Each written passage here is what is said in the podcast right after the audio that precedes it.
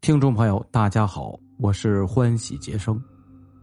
咱们上文说到啊，这个以前的中统特务图兰胜啊，呃，解放之后主动的向公安机关呢汇报了自己的情况。那公安机关呢，为了让他将功补过，啊，就要求他针对这个丁大友进行监控。图兰胜啊，也是为了保全自己，就对这个丁大友进行了监控。啊，每周都会给公安机关提报一份监视报告。那如今呢，专案一组的线索就来自图兰胜的监视报告中。请您继续收听《刑事案件奇闻录之代号零八三专案》第六集。五天前呢，图兰胜从姐姐图兰菊，就是丁大友的母亲，在他那里得知。在戏院干的好好的丁大友，忽然跟老板闹翻了，要辞职。当时许多厂家店铺啊，这个经营者对中共的政策缺乏了解，担心被没收财产。其中呢，也颇有一些人曾跟国民党、日伪方面有说不清道不明的关系，因此都在上海解放前夕变卖了资产，跑到海外去了。由此导致上海解放后社会上的失业情况比较严重，像丁大友这样的，捧着戏院电工的饭碗，有一份稳定的收入，许多人羡慕都来不及呢。可他呢，却吵着要辞职。不要说丁大友的母亲呢，就连图兰胜也不免大吃一惊。不过，当过军统特务的图兰胜随即就怀疑其中可能有什么特殊原因。正好姐姐托他劝劝这个外甥，他就借着这个机会跟丁大友聊了聊，得知了丁大友跟老板闹翻的原因。不久前呢，丁大友向老板请两个月的假，老板以为自己的耳朵出毛病了，连问两遍，确认自己没听错。丁大友说的是两个月，而不是两天，立马就拒绝了。为什么呢？戏院的照明、通风、放映设备、舞台灯光最为要紧，马上要进伏天了呀，几乎天天都要跳闸，电线呢也时不时的烧焦，这都是靠电工来撑着的。若是请假两天，那还可以商量，临时啊从其他的戏院请一个电工客串一下。要请两个月的假，那不是让老板做辣吗？老板坚决不准假。丁大友呢？就动了辞职的心思。涂兰胜当然要问问外甥请两个月的假要做啥呀？丁大友支支吾吾说：“朋友请他临时去帮忙，报酬开的蛮高的。”再问下去，外甥就不肯透露了。第二天，涂兰胜又去了姐姐家，听说这个丁大友主意已定，先做临时工，顺带着呢另外物色饭碗。使他不解的是。姐姐和外甥媳妇儿竟然默认了，不再唠叨，也不再请他出面劝劝大友了。如果涂兰胜到此为止的话，可能也就无法为专案一组提供线索了。可是这个情况，对于曾当过特工的涂兰胜来说，几乎不假思索的就觉得反常。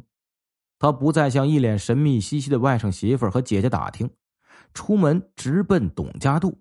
去董家渡干什么呢？找姐夫丁中庚。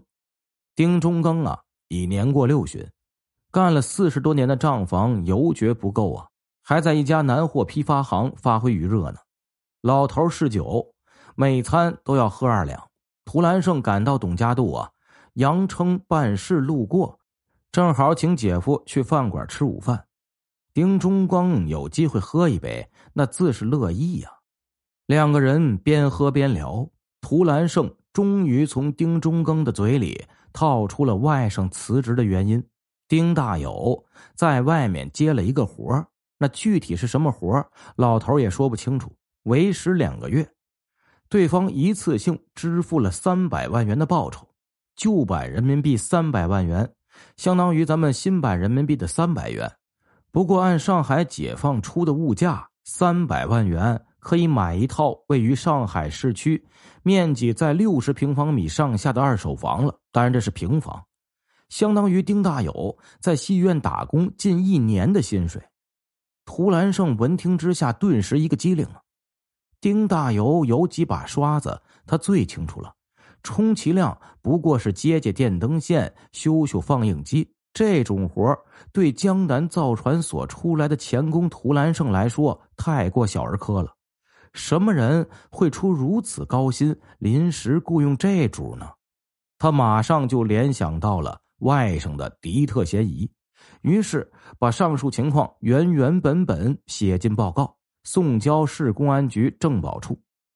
专案一组排查到这个情况。立即对丁大友产生了兴趣，一干侦查员讨论下来，最后的结论是：当初江青浦通过涂兰胜认识丁大友后，利用丁在交通大学的便利收集有关学生运动的情报，当然是支付了报酬的。但是丁大友并未参加特务组织，为什么这样说呢？如果丁大友当初参加了特务组织，上海解放后。保密局完全可以派人来与其续上组织关系，这是由不得丁大友愿意不愿意的。根据保密局的前身军统创始人戴笠定下的规矩，一旦加入团体，只要未获准离开，终身不得脱离，否则将执行纪律制裁。保密局只需要派人找到丁，命其归队，他就得乖乖的跟着走，不然的话。客气点的，一纸检举信，附上当年领取报酬的字条，寄到上海市公安局；不客气的，那就直接纪律制裁了。一般情况下，这特务津贴呀是按月领取的，底层小特务的津贴通常不会很高。如果丁是在册的特务，无论是否支付报酬，上级特务组织安排他干什么活他必须得执行啊。可是如今。丁大友一次性获得了三百万元的报酬，这说明丁大友充其量不过是保密局的外围人员。再往下分析，对方给了丁大友这么多钱，要让他干什么呢？从为师两个月这一点来看，跟零八三潜入大陆执行的使命是沾得上边的。那么，对方拉拢丁大友，具体安排他做什么活呢？根据丁大友的经历及其掌握的技能，侦查员们认为啊，可能跟新战培训有关。估计零八三的授课方式不单单是空口白话，还会采用幻灯、小型电影放映机、播放录音等方式加强效果。而这些设备无法直接携带入境，也不适宜在内地搬来运去的，所以会通过就地取材的方式来解决。物色丁大友就是出于这种需要。综上，专案一组认为这个丁大友是一条相当有价值的线索。一组组长徐三友向王范汇报了上述情况，请示对丁大友的调查采取何种规格，及整个一组人员全部扑上去呢，还是只动用部分侦查员，剩下的人继续从其他方面寻觅线索。王范与徐三友商量下来啊，最后决定为稳妥起见，先指派三名侦查员调查丁大友。如果查下来发现确实跟零八三案件有关，那就把一组的力量全部压上去。为便于即将开展的调查，王范通知上海市公安局政保处，让那两个原负责联系涂兰胜的侦查员，即刻起将该耳目移交专案一组。侦查员蔡明、老谢、小祝受命对丁大友进行秘密调查。七月二十二日晚，三人悄然约见涂兰胜，要求他从次日起找个借口，尽可能的抽出较多的时间协助专案组工作。涂兰胜说：“这好办呢，我有高血压的毛病，我说不舒服，需要休息几天就行了。以前呢，也常有这样的事儿。”次日上午。涂兰胜把五金店的生意安排了一下，接着去南京路的老字号沈大成买了些卤菜、皮蛋，拎着去了姐姐家。这天是星期日，姐夫丁中庚不上班，正好一起喝酒。饭后，姐姐涂兰芳说：“昨晚太热了，大家都没睡好，打个中觉睡一会儿吧。”那天呢，丁大友不在家，其妻带着两个子女去娘家了。涂兰芳便把弟弟安排在丁大友的房间里午睡。对于涂兰胜来说，这正好是一个机会，可以看看外甥的房里啊藏了些什么。四处查看了一阵，没有什么发现，正要上床，脚跟被什么东西碰了一下，低头一看，是床底下的一口木箱。涂兰胜是姐姐家的常客，因为是能工巧匠，时常被爱好无线电的外甥缠着。帮外甥呢设计制作各种外壳、线路板一类的玩意儿，这口木箱就是用来盛放此类物件的。不过平时这个木箱啊都是摆放到位，上床时脚后跟不会碰上。今天位置有些靠外，看来外甥是动过这口箱子了。涂兰胜干过特务啊，心眼活，马上打开来查看，发现少了一样东西。一个便携式工具箱，涂兰胜对这个工具箱的印象很深，那是他刚经营五金店时从两个美国水兵那里收购的。当时二战刚刚结束，黄浦江上停泊着美国的军舰，水兵们啊常常把舰上的物资偷运上岸卖给市民。这口便携式工具箱只有寻常红十字医药箱的那样大小。